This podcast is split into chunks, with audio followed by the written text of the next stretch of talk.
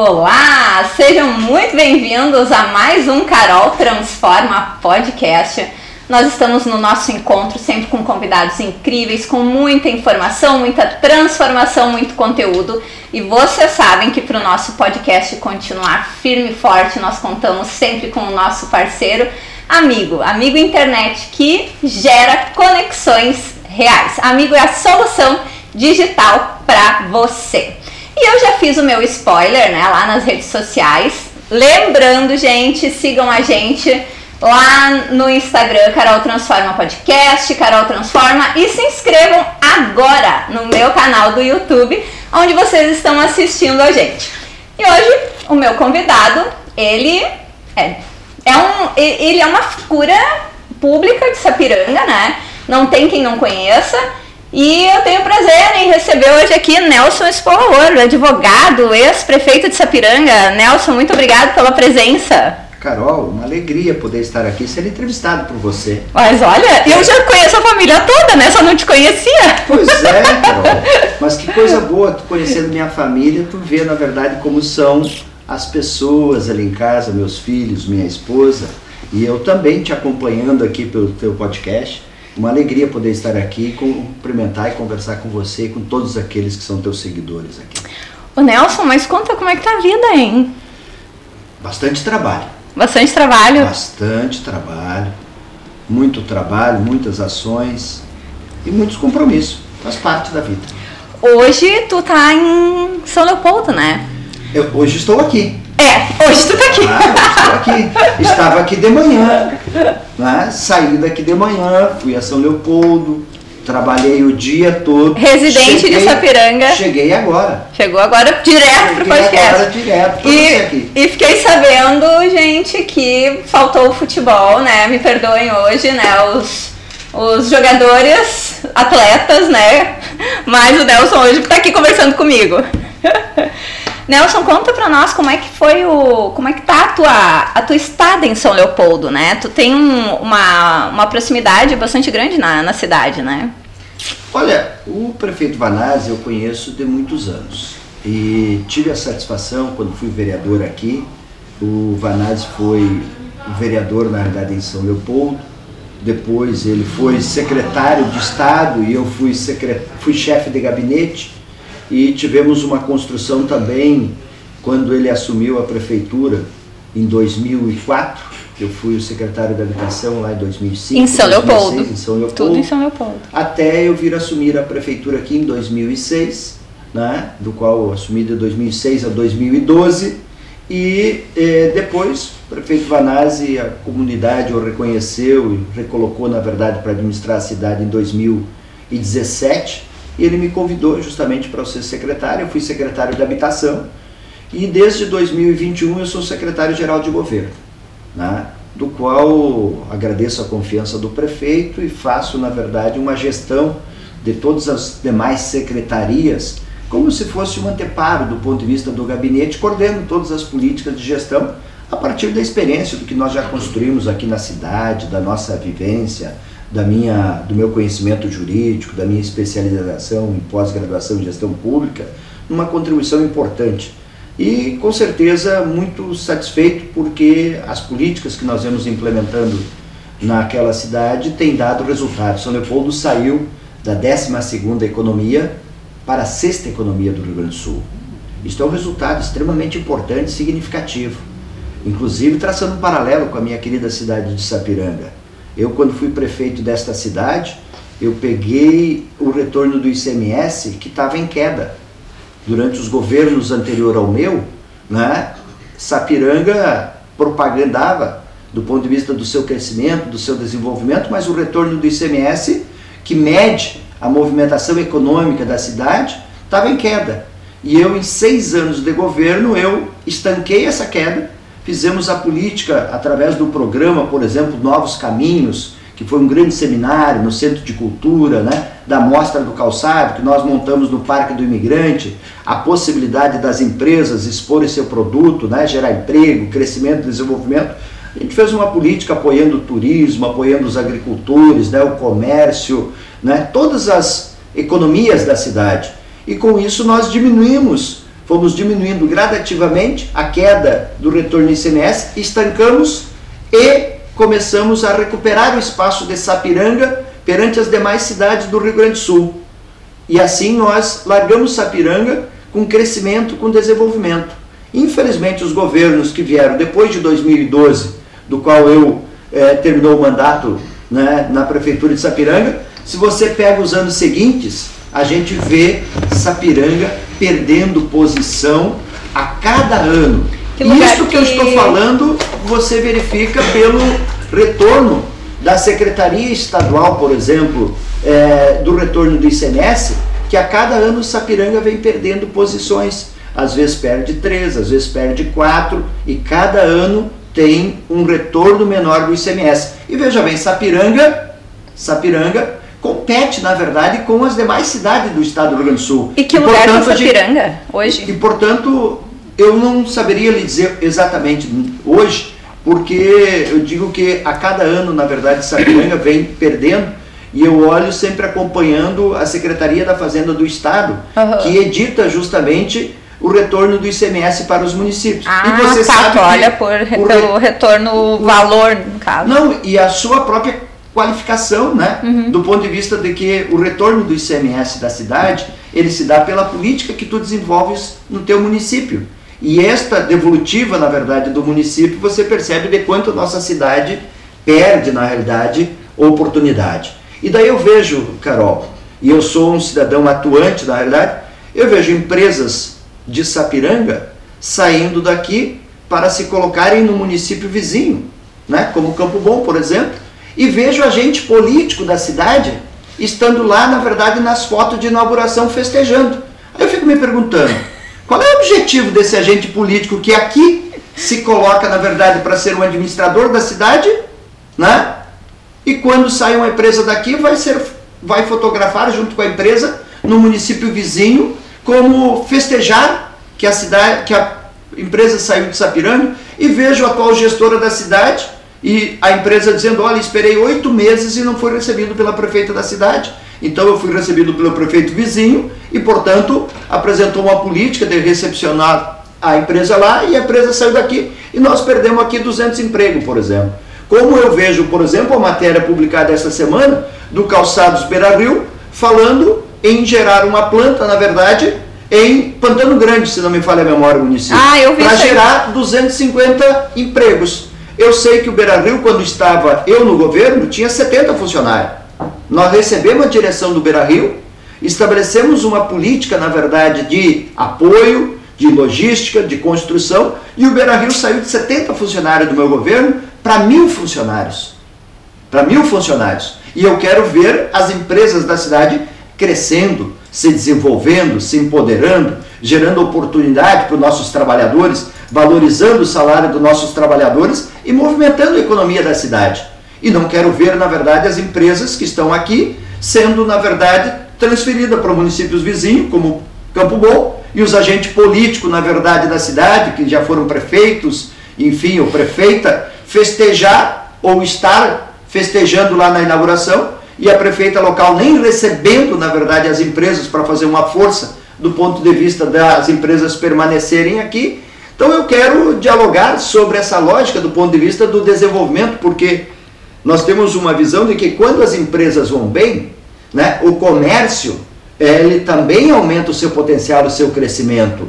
Os trabalhadores melhoram porque tem mais oportunidade de emprego, né? a economia movimenta, a prefeitura também arrecada mais e a prefeitura arrecadando mais tem mais condições de fazer investimento em infraestrutura, em políticas públicas, em políticas culturais da cidade. Ou seja, é uma mola propulsora que todo mundo ganha. Mas quando a indústria vai mal, a gente, na verdade, todo mundo perde. É por isso que nós fizemos um projeto de desenvolvimento do município, de crescimento, que recuperamos o projeto de retorno de ICMS para o crescimento, apoiamos as empresas locais, né? apoiamos as empresas locais, trouxemos novas empresas para cá, né? A Dream está aqui hoje, veio durante o meu governo, com enorme satisfação. Várias outras empresas, a Cofrag, por exemplo, que está ali na frente, onde era o Calçados Vale, né? veio para cá a partir de um diálogo que eu fiz com o empresário, com altivez, com responsabilidade, com apoio da prefeitura, E assim nós trabalhamos. Ô Nelson, eu vou te fazer uma pergunta que ela é bem. Uh, uma pergunta ampla, envolve política nacional. E, e, eu acho que a gente tem que conversar de boas, assim, e eu já vi que tu conversa bem tranquilo sobre isso. Tu acha que o fato, por exemplo, de uh, o Nelson ou outras pessoas do Partido dos Trabalhadores não estarem na cidade de Sapiranga possa estar envolvida em uma certa rejeição ao, ao nacional, ao, à presidência, algo nesse sentido? Olha, o governo federal não é um governo que discrimina ninguém. Mas o que coaduna é a visão do ponto de vista de visão de projetos. Quando tu não tens afinidade do ponto de vista de projeto, tu verificas na verdade que tu não apresenta alternativa, tu não apresenta projeto, isso a cidade perde. Para você ter uma ideia, nós, quando tivemos aqui a oportunidade de fazer a gestão pública da cidade, eu, com muita satisfação, posso falar, a UPA foi uma conquista do meu governo. Foi 2011 que nós tivemos a decisão, porque o governo federal construiu um projeto, na verdade, de estabelecer UPA nos municípios e nós apresentamos o projeto e viabilizamos a UPA vir para Sapiranga. Foi construída durante os governos posteriores, porque quando tu tens uma conquista, tu não materializa ela imediatamente, tu tem que fazer projeto, tu tem que fazer adequação, inclusive a UPA. Inclusive a UPA, nós tínhamos pensado ela um pouco mais distante ali do, da Mauá. Né? Mas a prefeita, quando assumiu em 2013, para querer fazer um agazinho e dizer que estava errado, disse que queria fazer uma adequação, botou mais próximo do Mauá. E agora, na verdade, com todos os alagamentos que teve, ninguém foi dizer, na verdade, que eles aproximaram do valão quando deveria ter distanciado. Durante o nosso governo, nós com afinidade do governo federal, nós trouxemos para cá o IFSU, né? uma escola técnica fundamental, com todo o embasamento. Durante os governos das gestões que estão aí, a partir de 2013, a gente não vê o IFSU tendo uma contribuição do ponto de vista de pensar para dentro desse Sapiranga uma política indutora que coadunasse com o desenvolvimento da cidade e que pudesse verificar os cursos pensando no crescimento da cidade e tudo mais. E eu vejo o IFSU hoje numa lógica muito mais isolada, porque a administração disse, bom, aquele ali foi um projeto do Espolaor, do, no, no, governo da gestão dele, do governo Lula, da presidenta Dilma, né? E não tem, na verdade, essa afinidade, não se trabalha o projeto da importância. Mas eu falo com muita satisfação, nós trouxemos o IFSUL para cá, uma política extremamente importante para o crescimento da cidade, para a formação, para a qualificação. Então, eu falo do ponto de vista do seguinte, nós construímos 4 mil casas aqui em seis anos que fui prefeito. 4 mil casas nós construímos nesta cidade, em parceria com cooperativas habitacionais, nos condomínios. O condomínio Ferrabras, por exemplo, que está aqui perto do SESI. Os vereadores, na verdade, do PP votaram contra nós construir aquele condomínio ali, porque acharam que era muito perto para pobre morar. Muito perto para pobre morar perto do centro. Queriam de certo que os pobres fossem morar lá perto da barranca do rio. Não, nós do PT achamos que os pobres têm que morar bem localizado, nos bairros com toda a infraestrutura, bem próximo do centro. E ali está o condomínio do Residencial Ferrabras. Nós fizemos o condomínio do Residencial Centenário, né, com 256 apartamentos. Nós fizemos o loteamento Vida Nova, no bairro Oeste, para ressentar as pessoas que estavam atrás da tenda do suco. Nós fizemos, na verdade, o loteamento da Vila São Paulo para ressentar o pessoal que estava no leito da, da Rua São Jacó e no leito, na verdade, da Rua Ferrabras, para abrir a Ferrabras, inclusive a Travessão Ferrabras, para poder fazer a pavimentação e trouxemos para cá o maior projeto do ponto de vista de recursos de infraestrutura. Eu assinei 20 milhões num único contrato para fazer toda a infraestrutura, abrir a Travessão Ferrabras para estruturar toda aquela região para ligar o bairro Centenário ao bairro Amaral Ribeiro, passando por todos aqueles loteamentos populares e com uma visão estratégica de infraestrutura, adentrando em todos aqueles loteamentos para fazer rede de esgoto, rede de água, pavimentação e qualificação urbana. Esse projeto foi conquista dos governos do PT, do Lula, da Dilma e do Espolaor nesta cidade. E é com esta visão. Agora eu te pergunto, de 2013 para cá, qual foi o projeto habitacional que foi trazido para Sapiranga, tanto pela prefeita anterior como pra, pela atual que está aí hoje.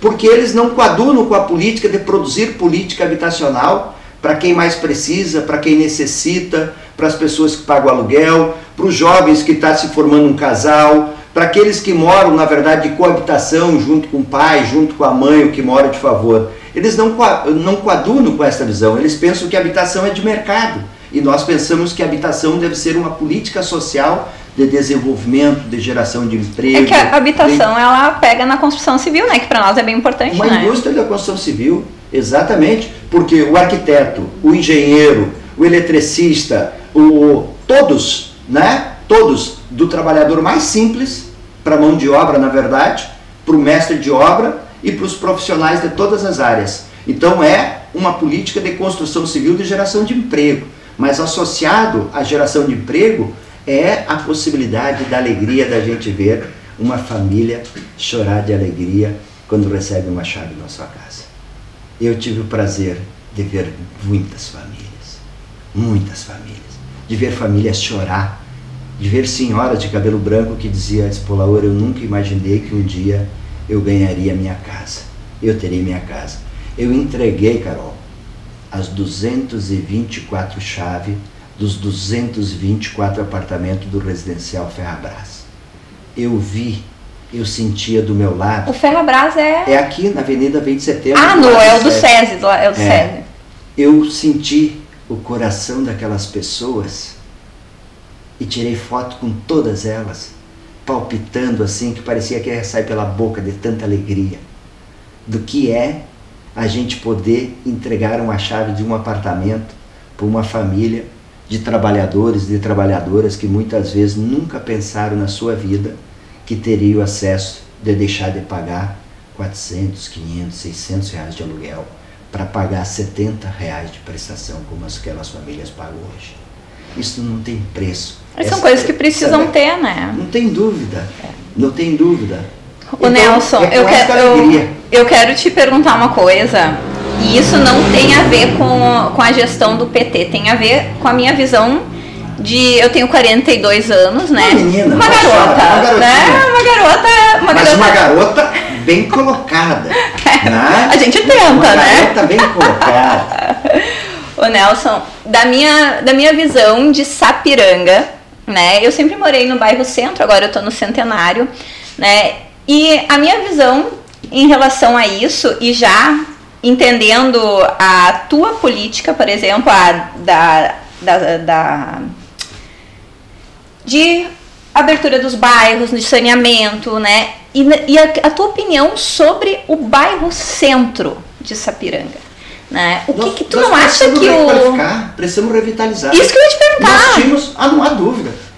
Olha, deixa eu te falar o seguinte: eu reuni inúmeras vezes, vou te dar o um nome aqui, com a Rosane Reicher com vários empreendedores do centro.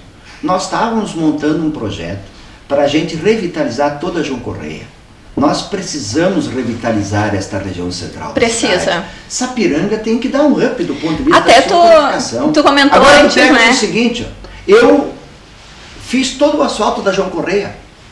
Fui eu que recapeei todo o asfalto da João Correia.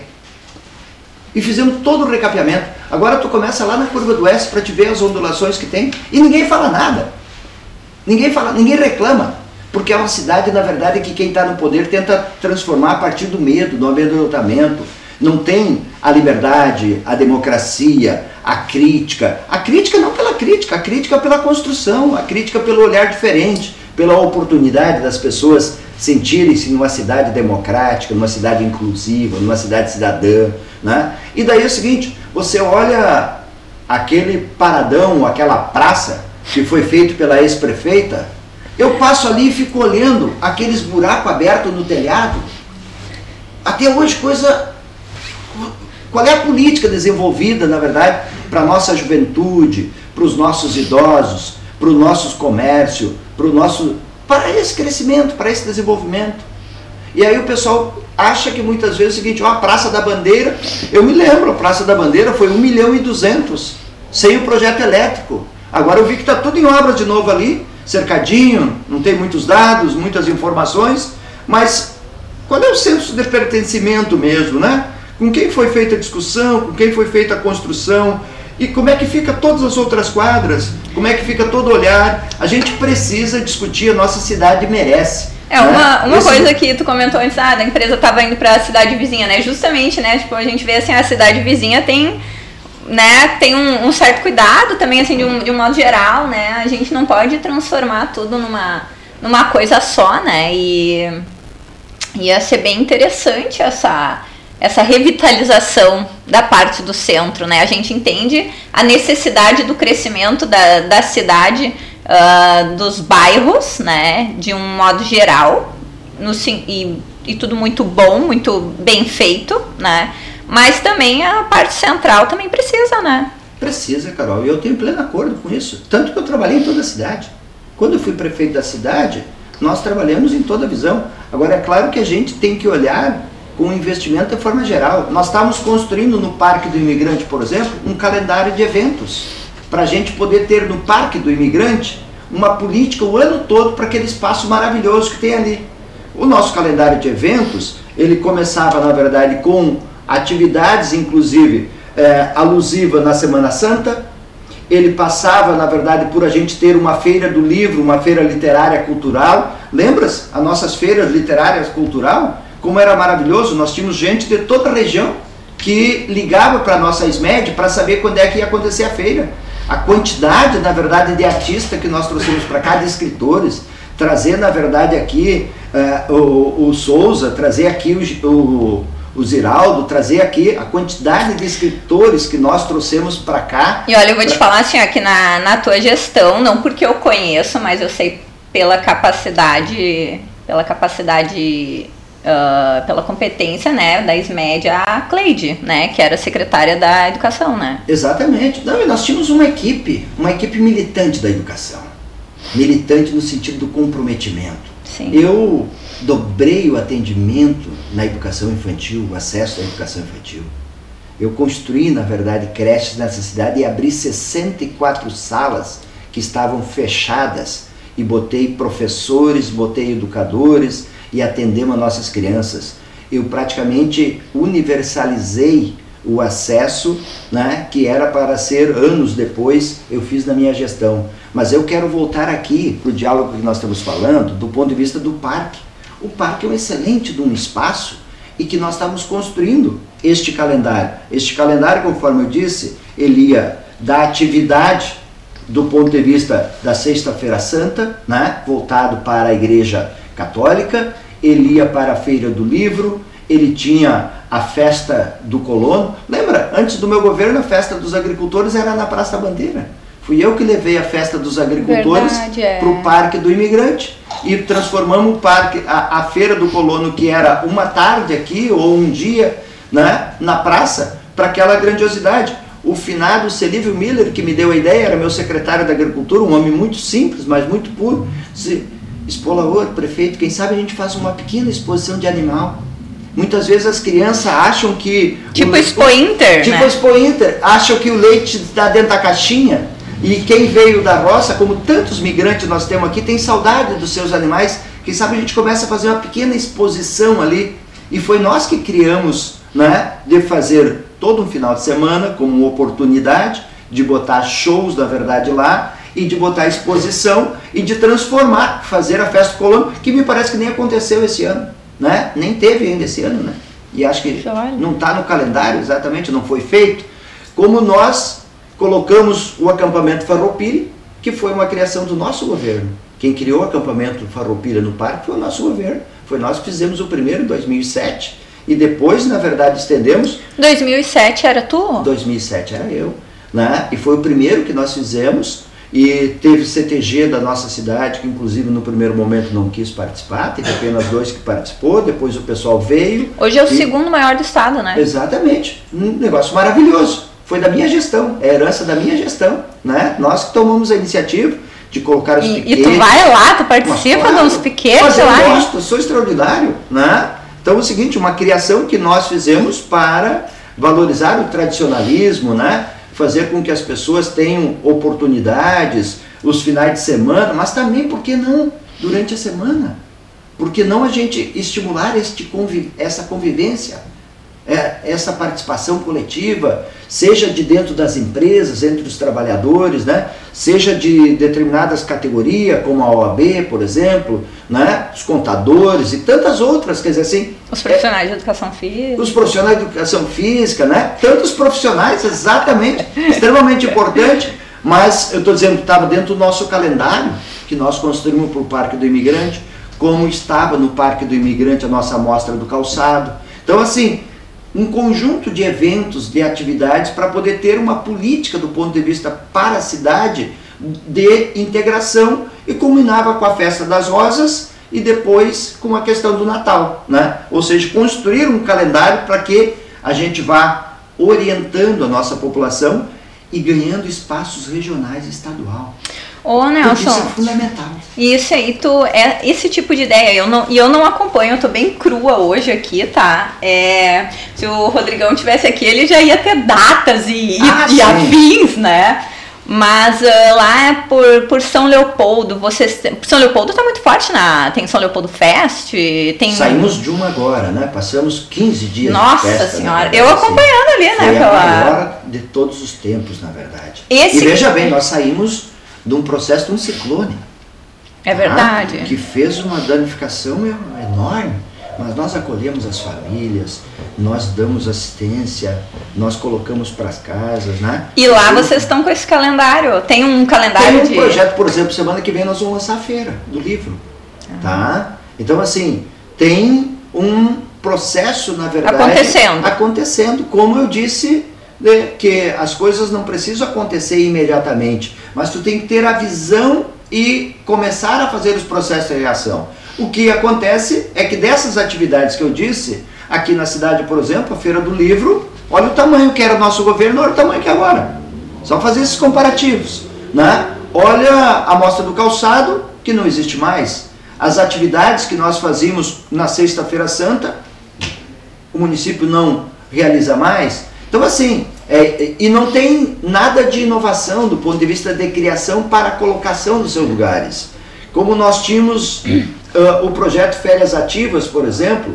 Ah, que, eu me lembro disso. Que nós fazíamos durante o processo de dezembro e que a gente, na verdade, oportunizava para as nossas crianças não ficarem na rua, ficar dentro da escola, tendo projetos que a gente não vê mais falar né, que não existe, ou que se existe é um processo que apenas faz o miúde para poder tirar a foto e apresentar isso, na verdade, para a sociedade, não para mudar a vida do ponto de vista das pessoas.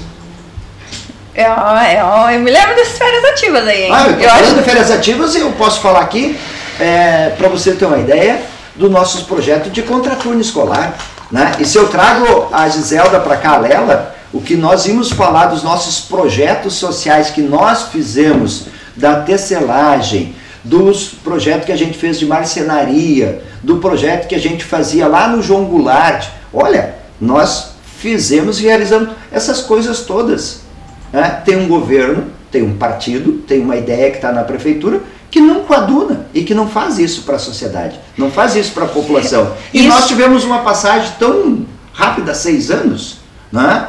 Que desenvolvemos inúmeros projetos, inúmeras ações com resultado na vida das pessoas. Isso não é uma coisa de uh, bem de troca de partido, tipo assim, ah, entrou um partido, tudo que o outro fez, vamos, vamos deixar meio que de lado, não sei, não tem uma.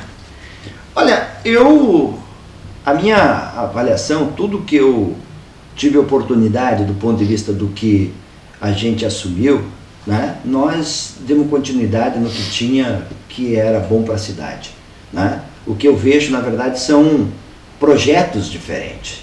E é isso que é a comunidade que eu quero aproveitar aqui para conversar. Nós falamos de projeto diferente. Nós trabalhamos um projeto para a cidade ser de todos.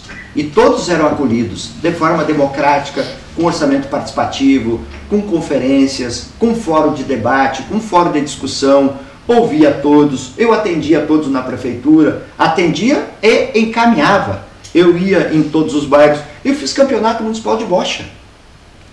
E o pessoal dizia muitas vezes: Meu Deus, Espolador, tu vai arrumar confusão nas canchas de bocha.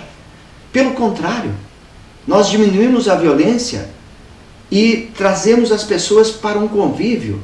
E aí eu vou falar das pessoas que são natural da minha cidade.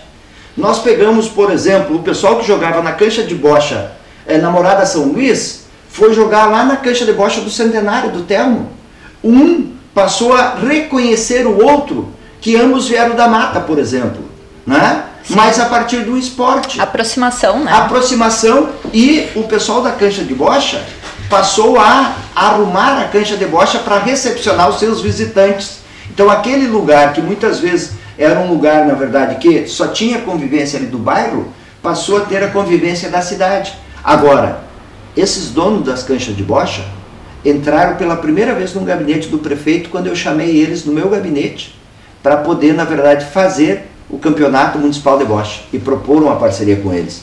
Se sentiram parte do poder público e a prefeitura como parte do Estado para estar tá lá, num sábado de tarde, que nem nós estávamos nas canchas de bocha, para estimular a convivência social, a política do esporte, né? esta relação toda. Então, um conjunto de ações extremamente importantes que são possíveis de ser desenvolvido no município, que nós fizemos com muita satisfação, que eu infelizmente hoje não vejo na minha querida cidade, por falta, na verdade, de iniciativa de um governo local, com uma outra visão, com uma outra situação, do qual eu respeito, porque sou oposição, mas que tenho no processo democrático o direito de discordar e de externar para a nossa população de que existem outros caminhos que não seja este caminho único que está aí, né, em que pesa as pressões, em que pesa as ameaças, em que pesa toda a situação. Não, existem outros caminhos. Como eu fico triste, Carol, como eu vejo, por exemplo, toda a política social que nós fizemos em São Leopoldo, de acolher as pessoas,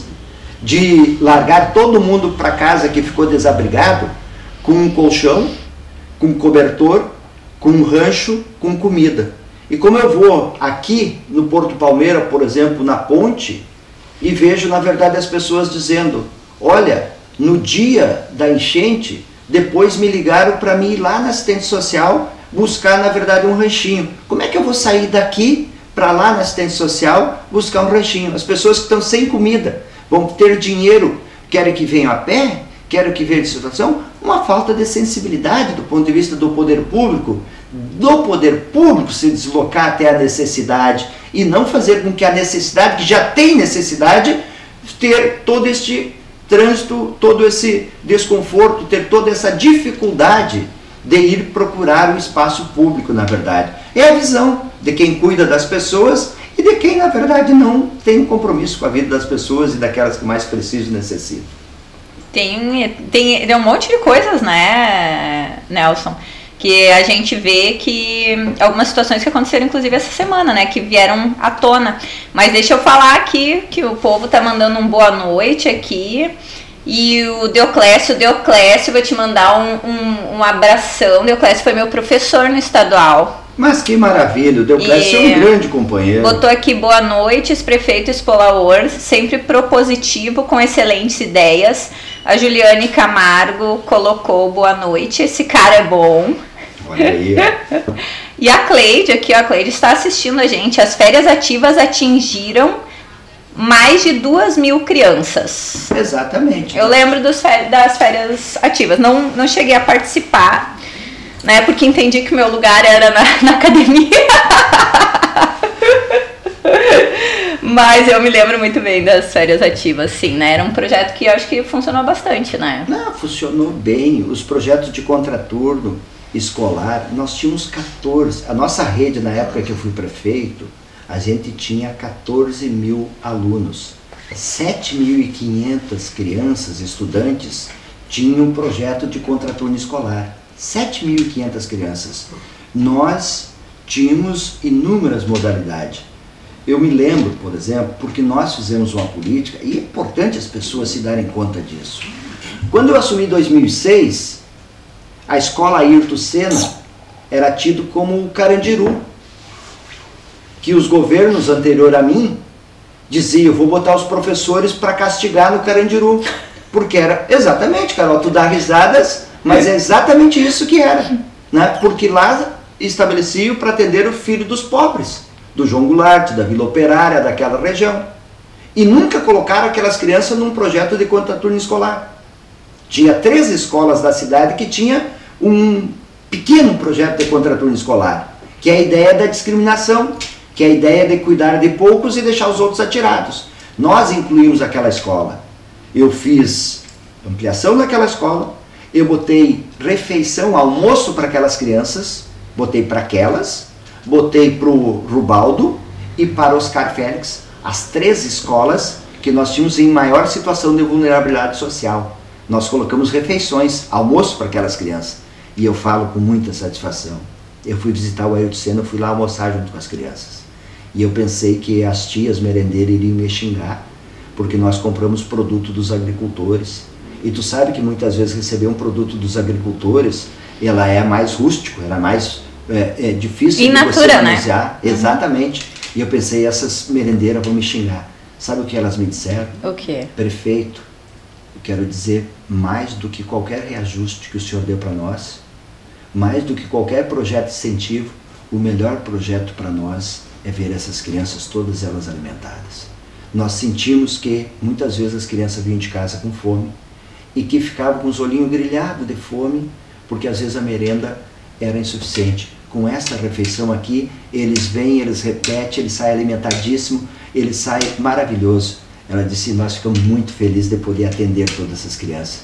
Sabe? Aquilo que a gente imagina muitas vezes, olha, o coração desta merendeira, por exemplo, do que ela significa, né? E do que ela tinha do ponto de vista de preocupação com a alimentação daquela criança. Nós colocamos nas três escolas mais vulneráveis da cidade e construímos uma rede. As crianças lá do Oscar Félix não tinham laboratório de informática. Foi nós que colocamos lá no Oscar Félix, lá no Porto Palmeiras. Eu me lembro aqui da peça de teatro das borboletas, quando elas apresentavam no EART, que foram premiados. Eu me lembro da Sabrina, que é filha do Afonso. O Afonso é meu adversário político. O... É do PP, lá embaixo. Ele muitas vezes vai, quando o pessoal promete uns espaços lá para ele, ele vai lá, na verdade, depois ele, ele fica bravo, mas ele prefere andar enganado lá do que andar no lugar certo aqui. A Sabrina, filha dele, participava do projeto lá, era aluna e era uma artista extraordinária. Ô Sabrina, um abraço para ti. E para você ter uma ideia, aquele grupo, por exemplo, das crianças, o grupo chamado Borboletas, ganharam o prêmio no EART, uma alegria enorme. As crianças do Rubaldo, por exemplo, quando nós assumimos a prefeitura, o IDEB, da média deles, era o mais baixo, 4,3. Era das escolas mais baixas. E eu fiquei olhando e conversei com a minha querida secretária Cleide da época, mas por que, que o Rubaldo tem a situação? Nós fomos olhar, nunca construir uma creche para as crianças do Rubaldo já poder ter um processo de aprendizagem inicial. Nunca construíram. Portanto, as crianças iam direto para o primeiro ano sem ter um processo de educação infantil. Por que, que nenhum governo construiu uma creche antes? Fui eu que construí a Dona Lindu ali. O ginásio de esporte não tinha piso. As crianças iam fazer educação física e ficavam com a sola dos pés, todas, na verdade, deterioradas. Fui eu que fiz o ginásio de esporte, na verdade, lá para as crianças poderem ter projeto de contraturno escolar dentro do ginásio. E sabe qual é o resultado disso? Que de 2006 a 2012, o IDEB, da média, na verdade, do Rubaldo, saiu de 4,3 para 6,1, o que é uma demonstração real e objetiva. Filho de pobre não é menos inteligente que ninguém, só precisa ter oportunidade. Ô Nelson, e o que, que tu acha que aconteceu então que nesse período, né, depois de toda essa. Vocês acham que tem um direcionamento então muito para esse lado e aí e ficou faltando algum outro lado que as pessoas se sentiram desassistidas dentro do governo que o PT não, não, não continuou no... Não, mas nós terminamos o nosso mandato com 84% de aprovação. 84% de aprovação. Que é bastante? Que é bastante. É, não é bastante, é acima da média. Aprovava o nosso projeto. Os elementos é que a gente faz uma disputa na cidade aqui, e olha só, eu saí da prefeitura, junto com todos os meus secretários, de cabeça erguida e mãos limpas. Estou ali, morando no loteamento da cooperativa, no mesmo terreno que eu morava, adquirido da cooperativa, com a minha casa, na verdade, ali, é, desde aquele período, né, do jeito que eu sou, um operário trabalhador. Portanto, usei o período de gestão pública para fazer o bem para a cidade, não para me lucupletar financeiramente ou para estruturar financeiramente. Sim. Os meus secretários saíram do jeito que entraram como trabalhadores, gente séria, estão todos eles por aqui na cidade. Ninguém foi comprar casa no litoral, ninguém foi comprar casa no Nordeste, ninguém foi comprar fazenda, ninguém foi comprar altas terras. Ninguém. Todo mundo, na verdade, continua trabalhando como sempre. Bom, nós não nos estruturamos porque não era o nosso objetivo. Nosso objetivo era fazer o bem para a cidade crescer e Sapiranga cresceu. Sapiranga foi premiada. Eu recebi o prêmio como exemplo e modelo da educação. Nós éramos o quarto IDEB do Estado do Rio Grande do Sul e o 37 no país. Eu recebi o prêmio lá em Brasília como Sapiranga, exemplo de educação para o Brasil e para o Rio Grande do Sul. Maravilhoso. Isso não tem preço. Não tem preço. Eu recebi o prêmio como prefeito amigo da criança. E olha só, o prefeito amigo da criança é porque eu gosto de criança, mas é porque os, os indicadores sociais melhoraram a vida das nossas crianças com a rede de segurança alimentar, eu, na realidade, nós acabamos com a subnutrição na cidade. Acabamos com a subnutrição.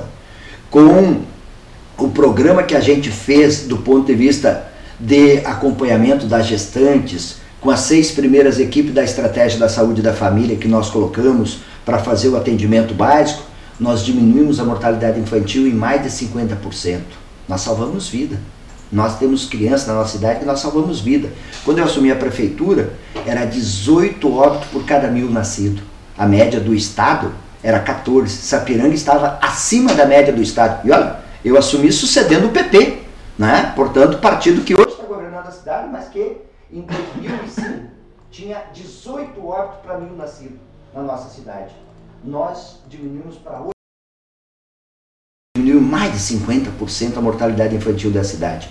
E o IDEB, que eu já me reportei, esses três indicadores me foi concedido o prêmio de prefeito amigo da criança, por cuidar bem das crianças. Sapiranga era destaque. Não é prêmio comprado, não é pesquisa feita, encomendada, não é título de instituto, na verdade, é, particular que você compra, que você negocia, que ganha de prêmio de referência. Não, ou que tu faz convênio com instituição e a instituição te premia porque tu tem convênio. Não, eu estou falando de instituto, com dados, com informações, com critérios, do que objetivamente é. Então eu estou dizendo o seguinte, nós produzimos uma política justamente para olhar para a cidade, para olhar para frente, para todos os elementos. E construímos, na verdade, é, uma política extremamente importante. E para você ter uma ideia, Carol e prezada população que nos acompanha, o tema que você abordou, olha, é 2016, quando eu disputei as eleições municipais, nós tínhamos um cenário de golpe a nível nacional, né? Um processo, na verdade,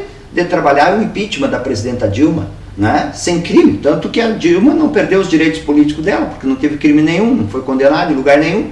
Foi um golpe preparado de forma internacional, um golpe parlamentar jurídico que foi feito.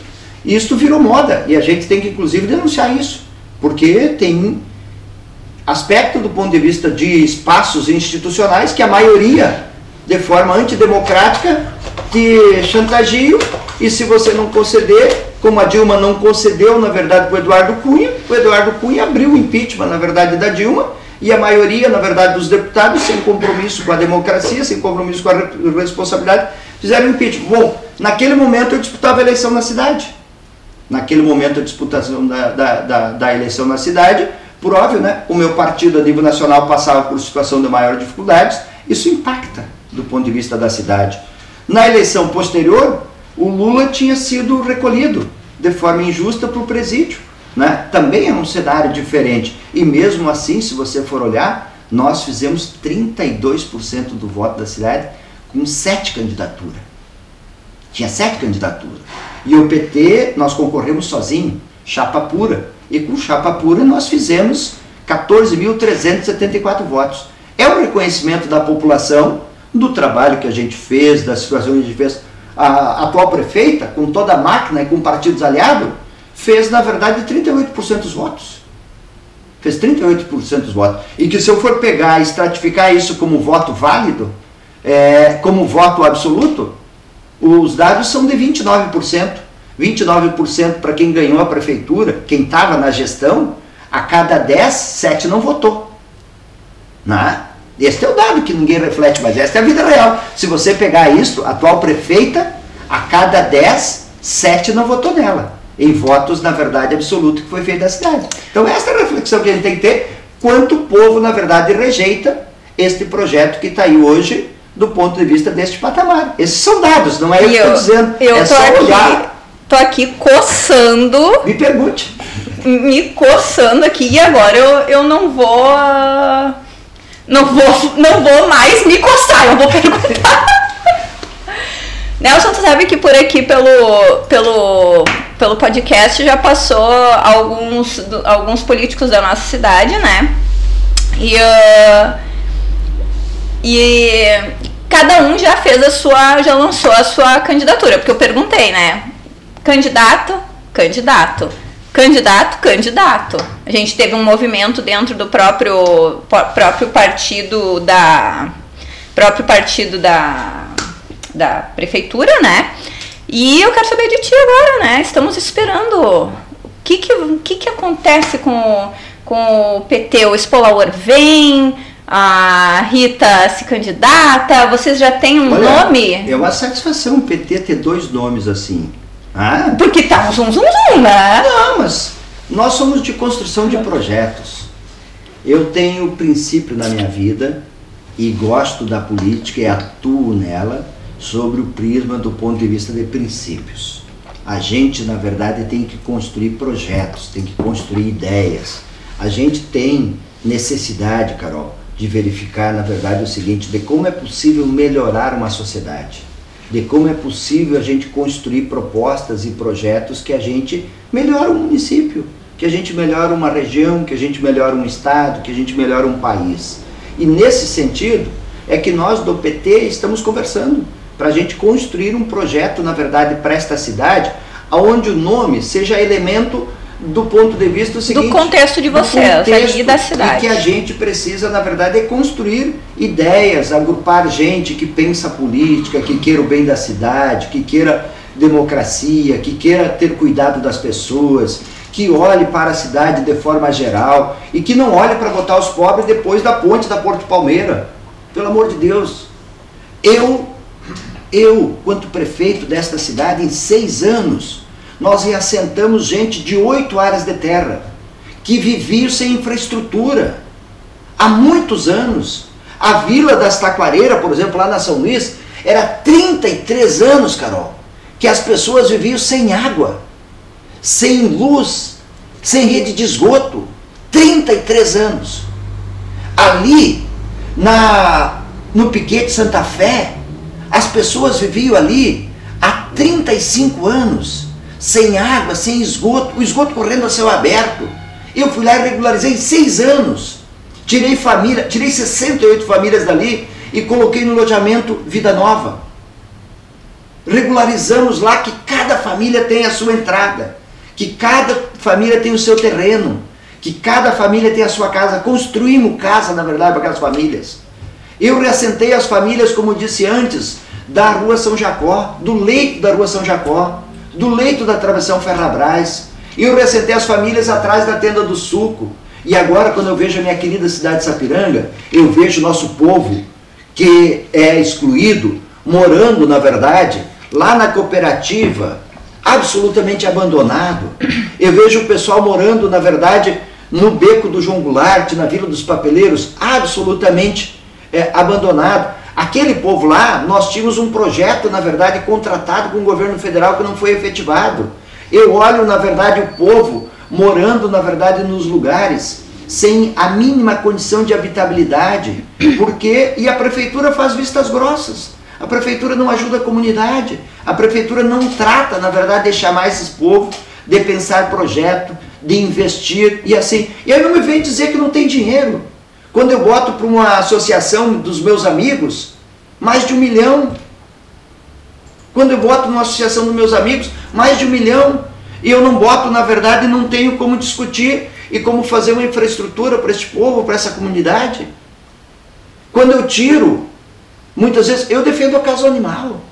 Eu defendo. Mas quando tira dos carroceiros, por exemplo, e não dão alternativa. Ah, Você sabe quanto é- nós vamos passar? Você sabe quanto nós vamos passar para os carroceiros, por exemplo, em São Leopoldo? 18 mil reais. Já passamos agora durante um ano mil reais para cada um. E amanhã nós vamos fazer um ato de passar 6 mil reais para cada carroceiro, para eles, na verdade, adquirir equipamentos que dê condições dele ter renda. Agora, como eu vejo o seu Mário perder o seu cavalo e não ter sobrevivência, quando eu vejo o Lucas, na verdade, que estava domingo desesperado, que o cavalo dele estava passando na frente da casa, prenderam o cavalo dele, desesperado, sem pensar alternativa nenhuma. Mas cadê o coração dessas pessoas que estão governando a cidade? Cadê essa psicologia que cuida da cidade, que cuida das pessoas? O que eu vejo é o meu povo desassistido. O que eu vejo é o povo pobre, na verdade, sendo jogado cada vez mais distante do processo do desenvolvimento, sendo excluído, não tendo assistência e não tendo uma política de inclusão. E o desemprego, na verdade, como eu falei aqui, das empresas, do crescimento, do desenvolvimento, eu vejo a diminuição de recursos circulando na cidade. Com isso, a cidade empobrecendo e, logicamente, toda a sua população. E a população de Sapiranga precisa refletir sobre isso, porque senão nós vamos empobrecer cada vez mais e depois vamos ficar se perguntando: mas o que, que aconteceu? Mas olha, quem desfila como rainha não faz política, do ponto de vista de crescimento, de desenvolvimento, de inclusão, de desenvolvimento urbano, a gente não tem ações reais e objetivas. Essa é a vida real. Ou o cidadão e a cidadã percebe alguma política geral. Pode ter uma ação pontual aqui para tirar uma foto, uma ação pontual ali para tirar outra foto, para fazer marketing, mas não para uma política duradoura com um projeto de crescimento, desenvolvimento e inclusão. E, portanto, nós do PT queremos e estamos justamente discutindo ideias, projetos, proposta e todos aqueles e aquelas, independente de ser filiados ou não, estão convidados a participar, na verdade, em plenárias que nós estamos desenvolvendo, em atividades, em reuniões, porque nós, inclusive, temos assistindo um processo do ponto de vista ambiental, nós temos que discutir do ponto de vista ambientalmente sustentabilidade, né? porque a gente não via esse desequilíbrio que a gente está vendo hoje. E a gente não adianta pedir e olhar, na verdade, para a Europa, para lá e para cá. Precisa cobrar de lá, mas a gente precisa pensar qual é a política ambiental que se faz no município. Qual é a política de sustentabilidade que se tem na cidade para preservar o meio ambiente, para tomar os cuidados, né, para fazer a coleta do lixo? Por falar em coleta de lixo, o que eu encontro, na verdade, nessa cidade, pelo amor de Deus, eu fui em três festas, Carol, eu vou te falar. Porque eu sou um cidadão de ir na comunidade. Eu fui na festa da Nossa Senhora do Caravaggio, para chegar na Nossa Senhora do Caravaggio, tinha lá, na verdade, um conjunto de é, é, é, falta de ação da prefeitura que não recolheu o lixo dali sequer. Eu fui em outra comunidade, eu encontro, na verdade, um, a, a cidade suja. A prefeitura, na verdade, fazendo marketing, carrinho de som, mas na vida real olhando e tanto, na verdade, nas ruas, o lixo depositado. Isso está assim, em vários lugares. Eu passo no Centenário, está assim. Eu fui na São Jacó, está assim. Eu tive lá no Amaral Ribeiro, está assim. E é assim que eu encontro a minha querida cidade, abandonada. E a gestão pública fazendo marketing, fazendo propaganda, investindo recursos nos financiamentos publicitários, mas do atendimento da comunidade, muito pouco. Esta cidade nós precisamos conversar sobre ela. E a Vamos. comunidade precisa, de fato, tratar sobre esses temas. Vamos ver o que, que o povo está falando aqui então. Vamos ver aqui onde é que eu parei. O Ismael Martins. Não, não foi aqui que eu parei. Não foi aqui que eu parei. Vamos ver. Walter Xereta dando boa noite. Thaís Paz, boa noite, meu querido prefeito. A Thaís, para você ter uma ideia, ela fez um abaixo assinado na época para que a Festa das Rosas tivesse o restart. Eu trouxe o restart porque a Thaís e, e a outra menina aqui do, do Pastor fizeram uma movimentação da juventude querendo que a gente trouxesse aqueles calças coloridas. Ah, verdade. Não, fiquei pensando que era o restart, é verdade. É, isso, Calma calças colorida. coloridas aham. que a juventude queria na época. Olha se isso não é. E eles marcaram reunião comigo e vieram, na verdade, conversar comigo na época. Vamos ver aqui o João Moraes, meu grande líder. É, eu me lembro desse o Ismael Martins Boeira. Esse aqui eu acho que não é o Isma Boeira, né? Não. Não sei se é o Isma. O Isma que eu conheço, o Isma. Moeira, não sei se é ele aqui, fiquei na dúvida agora, mas acho que é, não é possível que ia ter outro. Me lembro desse tempo, infelizmente, hoje temos poucas políticas para os mais, ah, mais pobres. Juarez Novaes aqui de novo. Vamos ver aqui, boa noite. Nosso sempre prefeito Nelson Spolaor, estamos assistindo. Jair Um abraço, Correia. Jair Correia de Oliveira, grande líder. A Sirlene Tom, não, perdão, Sirlete Tondim. Boa noite, muito bom relembrar tantos projetos maravilhosos da administração do PT. A escola IFSU realmente precisa ser melhor aproveitada e integrada à, comodi- à comunidade. A Thaís Paz disse verdade. É, o quadro de docentes do IFSU é qualificadíssimo, falando a professores. tem muito a contribuir com a comunidade, muito bom ouvir o nosso ex-prefeito. É, temos uma pergunta aqui, vamos ver. É, a quantidade de pessoas em situação das ruas aumentou, muitas famílias nas sinaleiras. Isso é, É verdade. verdade. a gente tem que. Na verdade, isso faz parte da, de, de conversas, né? Porque Faz parte Sapiranga não- política da assistência social. Eu vejo gente morando em marquises, debaixo de marquises.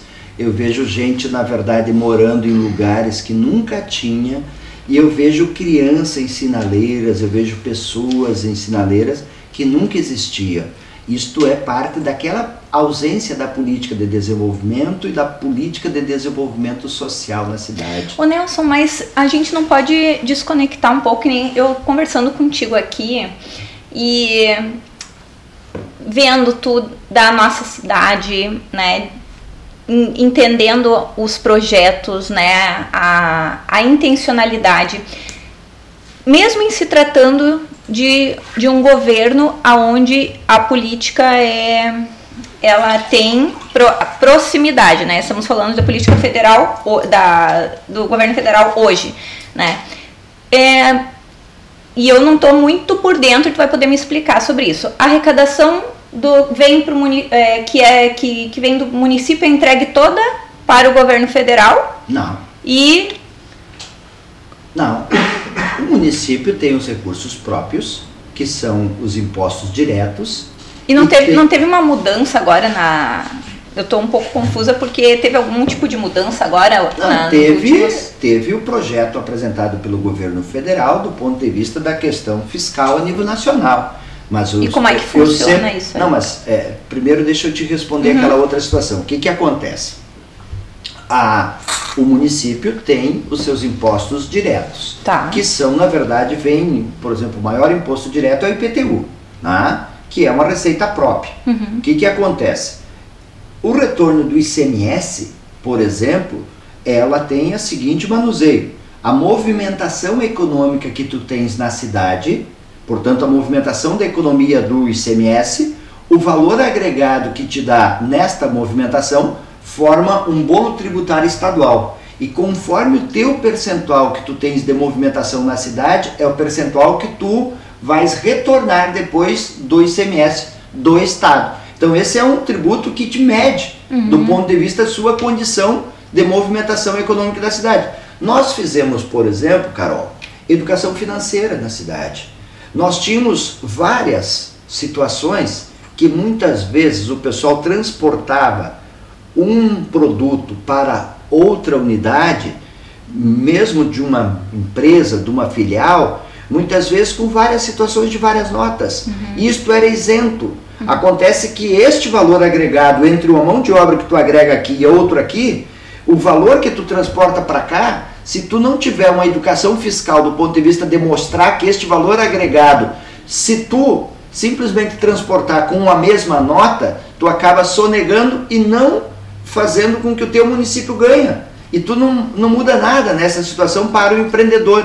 Então, várias situações, os próprios agricultores, nós fizemos trabalho de orientação sobre isso e tudo mais. Algo que eu não vejo na minha querida cidade. Tá? Eu sei que, por exemplo, e nós tínhamos uma grande empresa de Sapiranga que estava, na verdade, faturando por um outro município, quando ela estava aqui desenvolvendo seu produto. O que, que nós fizemos? Nós chamamos essa grande empresa e dissemos: olha, tu estás com a tua sede aqui e, portanto, é o seguinte: aqui estão os teus trabalhadores. O recurso que nós arrecadar aqui vai ser para melhorar a vida do teu trabalhador, vai ser para ele ter uma casa, para ele não ficar, a, ficar trabalhando com maior satisfação, com maior alegria e tudo mais. Então, esta política toda nós fizemos quando a gente administrou essa cidade. E isso é extremamente importante do ponto de vista da arrecadação. O que o governo federal fez agora foi uma política do ponto de vista tributária de melhor adequação, na verdade, dos projetos a nível nacional, tá certo? Que foi isso que o governo federal fez e que conseguiu êxito do ponto de vista da aprovação. Mas a unidade federativa, os municípios, têm, na verdade, a sua autonomia do ponto de vista da sua gestão. Sim. O Isma, o Isma aqui disse que é ele, ele que está na, tá na academia me acompanhando ah, a gente. Muito bem, um abraço para Ismael. Um abraço para todo mundo que está aqui acompanhando. Gente maravilhosa, tu leu aqui o nome de todos, né? Sim. A Sirlene, na verdade, grande pessoa, o Juarez, na verdade, o João Moraes, que foste vereador, grande liderança, na realidade.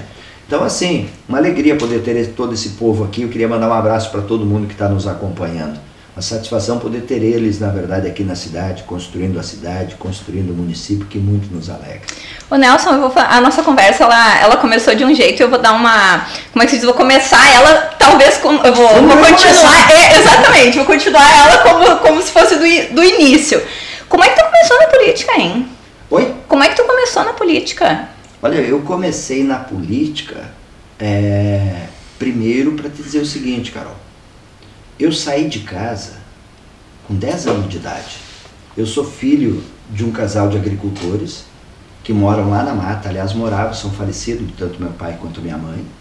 É, e eu saí para me estudar, porque na casa onde meu pai morava, na região de São Xavier, só tinha até a quarta série. E eu, com 10 anos de idade, eu trabalhei de empregado doméstico. E falo isso com satisfação, porque nenhum trabalho para mim desabona desde que sendo sério, sendo honesto, sendo pra gente, na verdade, é, é, é sobreviver. E eu morei numa casa de família com 10 anos de idade, em 1978, é, cuidando do Adilson, que era um gurizinho, uma criança, recém-nascido. Eu trocava a fralda deles, eu lavava a fralda, era fralda de pano, não é fralda descartável. Eu ia no lajadinho, na verdade, para lavar aquela fralda de pano. Me lembro até hoje, na realidade, eu tinha 10 aninhos de idade e eh, depois eu morei junto com um casal de idade, tá? E no, com um casal de idade eu limpava a casa para eles, eu passava o pano no chão, eu passava cera, eu passava luz, porque meu pai não tinha dinheiro para pagar pensão. E para mim poder fazer a quinta, a sexta, a sétima, a oitava série, eu ajudei em casa de família desse sentido. Até que em 82 eu vim para Sapiranga e vim para cá porque é, os filhos deste casal de idade tinham vindo para cá um ano anterior e foram para lá nas férias e disseram: Nelson, tu já terminou a oitava série, tu não quer ir para Sapiranga? Né? Eu disse: Eu vou. Lá tem bastante trabalho. E, e eu digo: Eu moro aonde? Não, tu pode morar lá em casa. E eu vim e vim morar na rua Rocha Pombo, na Professor Lanjandoc, 481, na casa do seu Elmo e da dona Sueliza. Aliás, manda um abraço para ele e para todos os seus familiares. São gente maravilhosa. E eu vim morar na casa deles no dia 13 de março de 82. No dia 9 eu estava dentro da Ibane. Eu fui procurar vaga no estadual e não tinha mais vaga no estadual. Na escola? Na escola. Já estava lotado. E eu passei a trabalhar dentro do calçado Zebani e fui trabalhar, naquela época era 48 horas a nossa jornada de trabalho. A gente começava às 6 e meia e trabalhava até às 11 e meia. Começava 1 e trabalhava até às 6. E a gente não parava às 6. A gente trabalhava até às 10 porque nós fazíamos quatro horas de serão. E eu, como era um jovem de 14 anos, eu fazia serão, eu e tantos outros jovens. Nós fazíamos serão basicamente todos os dias e muitas vezes sábado de manhã também. E eu acabei, dentro do calçado Zebani, indo trabalhar na expedição. E toda vez que eu falava que eu ia estudar, vinha, na verdade, as falas dos meus chefes dizendo o seguinte: olha, se tu voltar a estudar, nós vamos te tirar da expedição, nós vamos te botar na montagem. E eu, na verdade, me aquetei e fiquei três anos, quatro anos sem estudar. Até que eu me lembro do operário que disse não. E no ano de 1985, final de 85, eu fui fazer a matrícula e voltei a estudar em 86. Em 86, eu peguei a greve do estadual, dos 100 dias do governo do Pedro Simo. Eu me lembro das manifestações que nós fizemos. Pedro Simo queremos estudar, Pedro Simo não quer deixar. PMDB, quem te viu e quem te vê, do ponto de vista de que dizia que defendia a educação. E nós descemos as escolas, as escadas do ginásio estadual, da escola estadual, viemos da Câmara de Vereadores, que era do lado da prefeitura. Eu me lembro da frase da dona Terezinha Vaz, que diz: Aqui, nesta Câmara, tá os futuros vereadores, os futuros prefeitos. Imaginava eu que esta frase podia ser para mim. Eu sempre brinco com ela quando eu encontro ela e digo: Olha, a sua frase de 1986, eu recordo até hoje. Eu estava dentro da Câmara de Vereadores quando a senhora disse que aqui estariam os próximos vereadores, os próximos prefeitos. Mas eu nunca fui estimulado. Mas eu comecei a participar da Pastoral da Juventude, né? E foi através da PJ, na Nossa Senhora do Caravaggio, que nós tínhamos um grupo de jovens chamado JUP, era Jovens Unidos por um Ideal. A gente era unido, o ideal a gente estava buscando, não sabia muito bem o que, que era ainda, mas que a gente fazia trabalho com a comunidade, que a gente fazia conscientização de jovem, que a gente discutia, analisava conjuntura e tudo mais. Depois a gente acabou fazendo aqui em Sapiranga a caminhada da juventude da nossa diocese, depois a Romaria do Trabalhador aqui desta cidade. E eu fui, na verdade, um militante social. Eu fui para a Rua do Muso em 89, porque eu fazia campanha para o Lula e o dono da empresa queria que eu votasse no Collor. E eu disse, olha, eu vendo a minha força de mão de obra, mas eu não vendo, na verdade, aqui o meu voto. Né? E eu fui demitido. Né? E eu falo com muita tranquilidade, quem era chefe do DP era a Maristela, que é da Livraria da Graça. Ela me chamou, na verdade... A do, da Clipe? É, ela me chamou e disse, olha, Nelson, nós temos exonerando, na verdade, aqui, porque são os maiores salários, enfim, tudo mais. E eu disse para ela, olha, eu sei, Maristela, que não é por isso. Eu acabei de sair da sala do dono da empresa né? e portanto, na verdade, eu fui exonerado eu nunca mais consegui emprego na indústria calçadista. Tá? Em que pese, eu tinha só dois empregos. Tinha trabalhado na IBANE quatro anos e meio, já três anos no MUSA. Não era pela minha qualificação, era pelo meu pensamento. E eu pensei, mas que cidade é essa que eu não posso nem pensar direito? E eu ia para a Argentina, comprava blusão na Argentina e vendia de casa em casa. E resisti na cidade sobrevivendo desse jeito. E em 92, o nosso partido não tinha gente para concorrer, me convidou para me concorrer para fazer uns votos, para fazer coeficiente eleitoral. E eu fui conversar com a juventude, a juventude achou que era uma boa ideia, eu fui dialogar, fiz 5 mil panfletinhos, preto e branco, somente na, botando conteúdo dizendo que eu queria ser a voz dos trabalhadores na Câmara de Vereadores. Queria dar voz para os excluídos.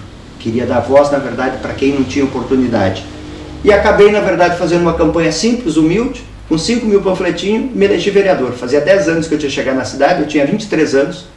Fui vereador pela primeira vez, depois me reelegi em 96. E assim a vida segue. Em 2000 concorri a prefeito, depois exerci o mandato de prefeito e a vida vai.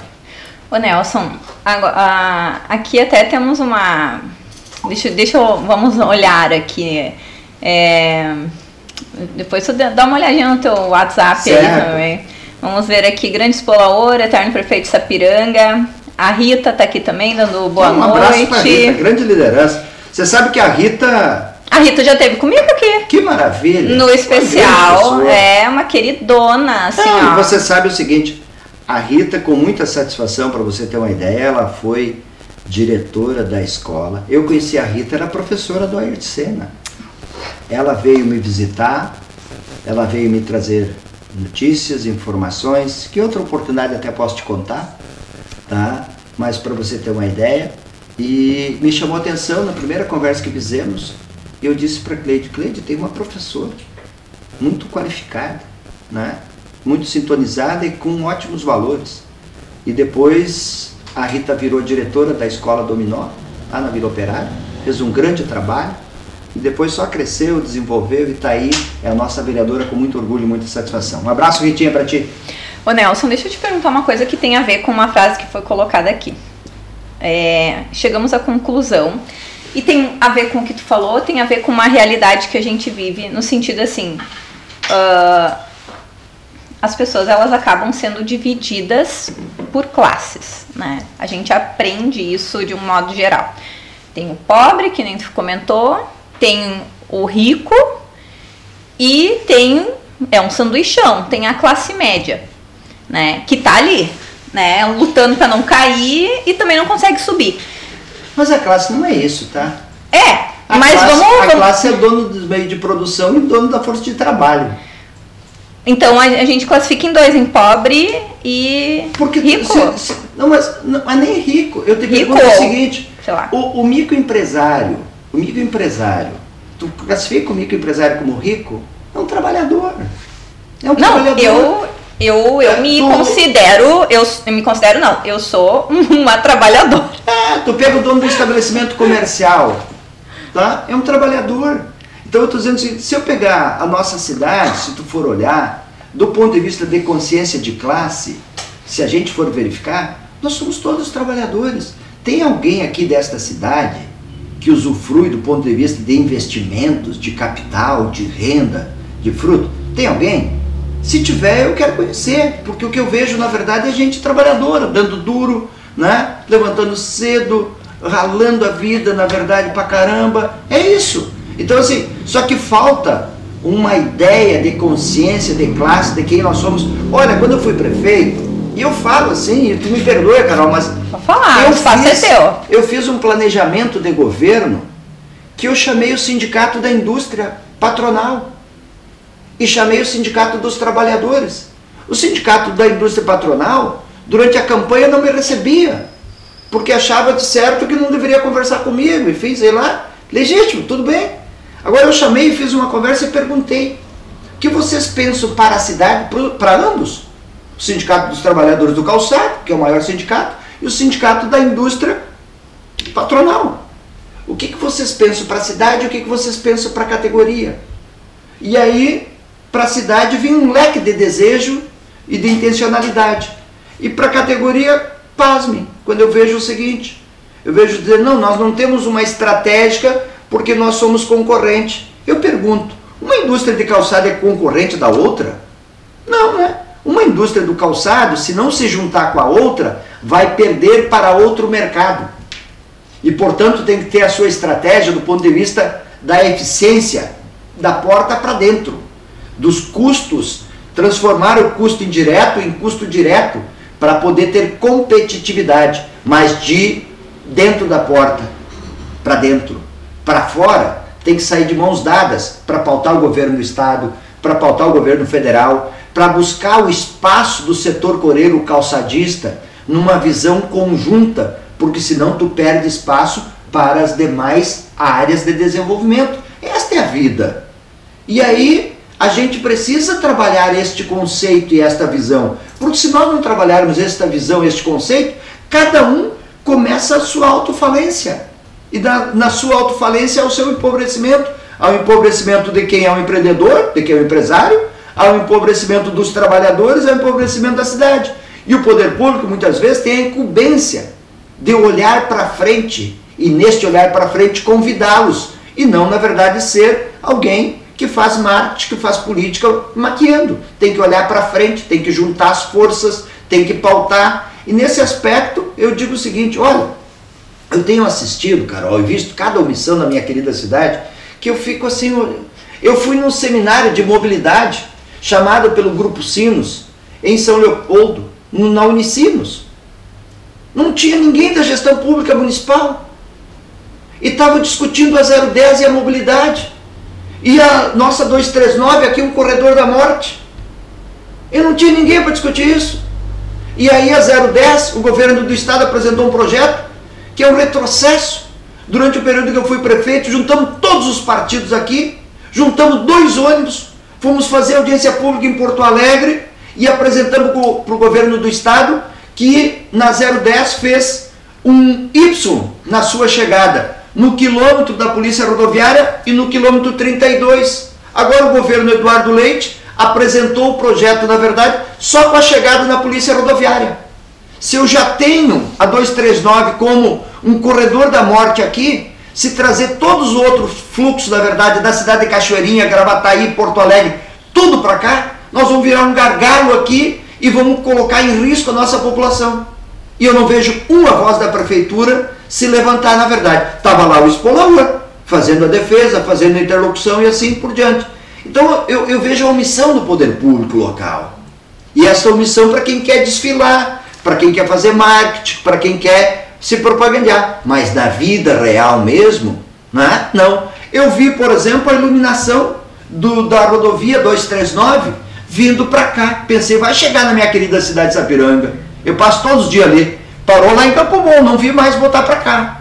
Eu pulou para Parobé. Pulou para Parobé. Eu passei, na verdade, na região e vim para lá. Mas na rodovia, nesse trecho da rodovia da insegurança da morte, cadê a atuação política da gestora pública local? É terrível, é, é, 239, né? Exatamente. Quantas vidas nós já perdemos? Muitas, milhares. Quantas vidas? E aí eu vejo o seguinte, eu vi os prefeitos agora, da associação aqui dos municípios, pautar o DENIT legitimamente pela 116 de Novo Hamburgo a Ivoti. Ah, tá certo? Tem que fazer. Né? Agora, eu não vi os prefeitos se mobilizar pela 239. Mas não tinha um negócio, até eu me lembro do. Deixa eu ver se não me falha a memória. Vamos ver. Quem é que falou sobre isso? Não me lembro se foi o. Nós fizemos. Falando agora de, acho que do vereador, não sei se o Marconi, eu não sei se está por dentro, eu, eu acho que teve alguma coisa a ver, teve uma Teve alguma situação da 239. Nós fizemos o, um movimento. O ISUR, acho que estava junto também. Nós fizemos um movimento. O ISUR estava junto no outro movimento lá. Nós fizemos um movimento do ponto de vista dos usuários, né, de manifestação e tudo mais, aqui na 239, porque eu perdi o meu vizinho, o seu Luiz. Um senhor, na verdade, que saía do nosso loteamento Vitória para vir aqui no Cruzeiro quando foi atravessar 239, foi atropelado. Faleceu um senhor trabalhador que vinha aqui de bicicleta fazer isso. A, Jussa, a, a Juliana que está aí perdeu o pai dela. Andando, na verdade, lá em cima, do lado da rodovia, foi atropelado. Perdeu o pai dela, saindo 6 horas da tarde do trabalho. Eu vi, na verdade, a menina que estava vindo do estudo, na verdade, aqui, e vi a outra trabalhadora do, do hospital perder a vida, na verdade, aqui na entrada, na verdade, do Essa foi recente, né? Foi recente. Quantas vidas nós vamos ter que perder, na verdade, na 239? Quantas vidas nós vamos continuar perdendo para a gente ter uma voz da prefeitura forte em defesa da 239, com medidas fortes mesmo de resolver o problema? Sabe? Aí é o seguinte, ah, os prefeitos se mobilizam, está para cobrar do governo federal, legítimo, não tenho nada contra, pode fazer e deve fazer. Agora, não vejo por que nunca cobraram durante o governo Bolsonaro durante o governo Temer, né? Faz sete meses que o Lula está na presidência e já todo mundo se mobilizou. Bem legal, bem bacana. Agora, aqui do Estado, na 239, absolutamente nada. Querem pegar isso como elemento da política? Não vamos trabalhar isso como elemento social, da necessidade das pessoas, da defesa da vida das pessoas. Olhar sobre essa ótica da potencial. Eu vou chamar e vou construir aqui na cidade para a gente fazer um debate sobre o tema da mobilidade. Vou chamar e vou construir, porque não é possível que a 010, por exemplo, o governo do estado apresente a proposta para Aonde que é a 010? A 010 é uma rodovia projetada para sair, na verdade, de Porto Alegre, passar pela região é, do lado de Cachoeirinha uhum. e vir, na verdade, até a nossa 239. Ah. Só que a única saída que tem projetada é para sair. Passa aqui. Sim, é para ligar a, 2, a 010 na 239 aqui na Polícia Rodoviária. E nós, na época, eu juntei todos os partidos da cidade, todos. E fomos até o governo do estado e apresentamos uma proposta. Eu tenho esse material comigo na minha casa. Apresentamos uma proposta para que esta 010 saísse com uma saída aqui na Polícia Rodoviária, mas que saísse fizesse um Y na sua continuidade e saísse no quilômetro 32, na divisa de Araricá. Ah, no município sim. de Sapiranga, mas na divisa de Araricá. Para quem quiser pegar da nossa uhum. cidade a 010, que vai ser uma rodovia pedajada, que eu não sei quantos anos vai levar para sair ainda, que quiser ir pela polícia rodoviária aqui, que possa ir. Quem quiser vir de Porto Alegre para cá para vir para Sapiranga, ótimo, venha por ela. Mas não nós captar, captar todo esse fluxo, na verdade, para dentro da 239 aqui, porque nós já temos a 239 com um corte, na verdade, que deixa o bairro São Luís e todos os outros bairros do outro lado, né, sem ter uma travessia melhorada na 239. Então, é, é, preciso que se levante, é preciso que a comunidade de Sapiranga faça isso. Na época, Assiste assinou conosco, o CDL assinou conosco, várias entidades assinaram conosco, mas nós lideramos essa proposta Nós lideramos esse projeto. Hoje eu vejo um seminário organizado pelo Grupo Sinos, estava governador, estava ministro, vários prefeitos da região e nenhuma voz de Sapiranga do poder público local, numa total omissão, numa total omissão. Não tinha nem o secretário, não estava prefeito, não estava vice-prefeito, não tinha ninguém, ninguém, ninguém. E a minha querida cidade de Sapiranga perdendo espaço e deixando os caras debater e construir a política conforme quer. Não, eu quero uma participação ativa, né? Eu quero ver a nossa população, ver a nossa cidade poder, na verdade, atuar firmemente. Olha, Nelson, nós poderíamos ficar aqui no mínimo mais uma hora conversando. Mas eu me acho, convida para outra oportunidade. eu acho que a gente vai ter que ter parte 2, parte 3 aqui pra gente poder con- continuar dialogando sobre, sobre várias situações.